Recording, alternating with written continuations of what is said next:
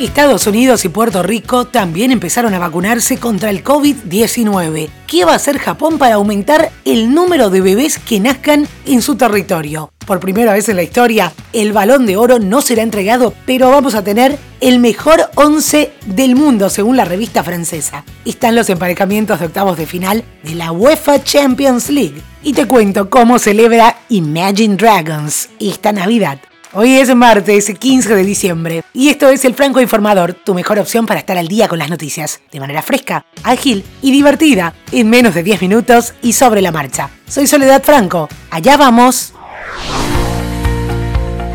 En un acto en video en vivo, el gobernador de Nueva York, Andrew Cuomo, felicitó a la primera mujer en recibir la vacuna de Pfizer y BioNTech contra el coronavirus. Se trata de Sandra Lindsay, una enfermera de cuidados críticos en la ciudad de Nueva York. La primera en Nueva York y probablemente la primera en Estados Unidos, dijo Cuomo, dándole gracias a Lindsay. En el plan de vacunación estadounidense, esta dosis de Pfizer y BioNTech contempla que sea aplicada en principio al personal de salud que está expuesto cada día en hospitales de todo el país y a personas mayores, una de las poblaciones más vulnerables al coronavirus. Los meses de diciembre y enero serán particularmente difíciles en el combate contra el COVID-19, por lo que podría darse un confinamiento total, según advirtió el alcalde de Nueva York, Bill de Blasio. Dijo que está de acuerdo con el gobernador sobre la necesidad de que la población esté preparada para el cierre de todos los servicios que no sean esenciales, y una medida que están tomando en varios países del mundo. Puerto Rico recibió ayer el primer cargamento de vacunas contra el COVID-19 y se empezará a aplicar hoy mismo al personal sanitario en el hospital Ashford, en el sector capitalino del condado. El jefe de Guardia Nacional de Puerto Rico, el general de brigada José Reyes, declaró que las vacunas recibidas, unas 16.000 dosis de la farmacéutica Pfizer, están dirigidas al personal médico de 65 hospitales del país.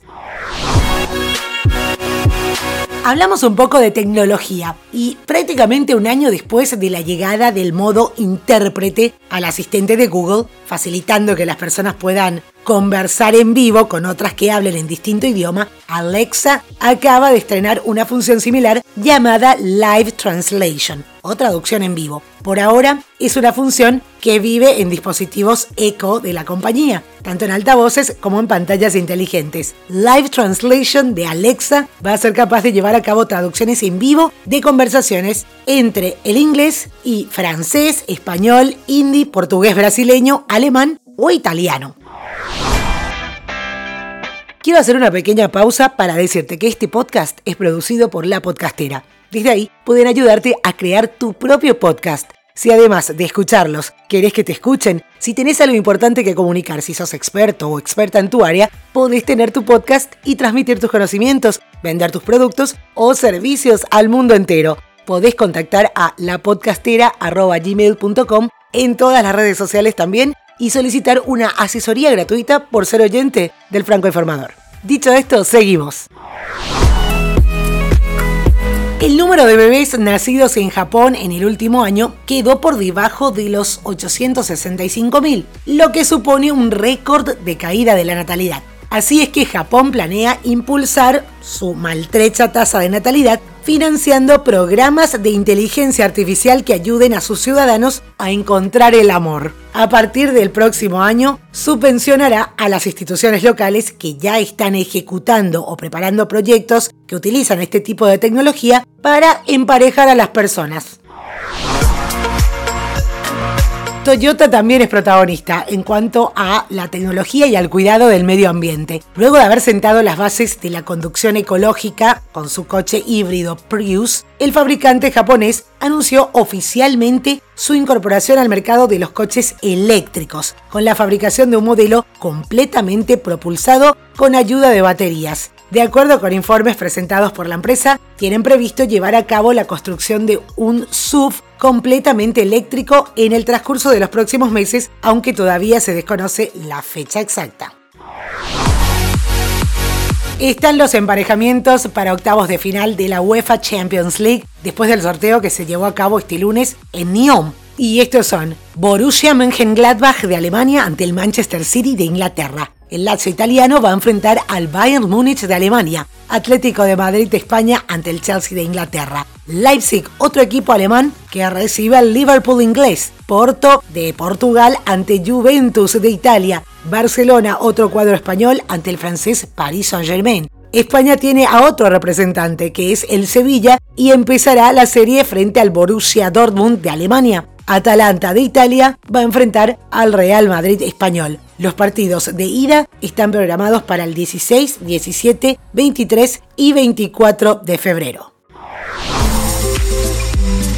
Por primera vez en la historia, desde su creación, el balón de oro no será entregado este año a ningún futbolista a causa de la pandemia. Sin embargo, la revista France Football, creadora del mencionado galardón, conformó el mejor equipo de la historia, bautizándolo como Ballon d'Or Dream Team. Tras el análisis de 140 jueces, quedaron seleccionados los futbolistas para ser parte del mejor equipo de la historia. Y te adelanto que es un 3-4-3 y que incluye a dos de los grandes ídolos mundiales. El arquero es Lev Yashin. Los defensores, como lateral derecho Cafú, central Franz Beckenbauer y lateral izquierdo Paolo Maldini. En el medio campo, Diego Maradona, Xavi Hernández, Lothar Mateus y Pelé.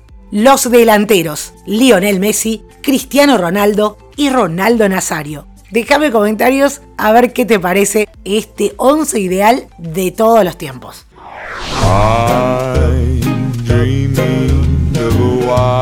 Y finalmente la música. Con una pared blanca, pijamas de Navidad, mascotas. Es todo lo que necesitaron los integrantes de la banda pop Imagine Dragons para su videoclip de White Christmas, clásico navideño original de Frank Sinatra. Y en los detalles del episodio te dejo el link para que puedas disfrutar del videoclip.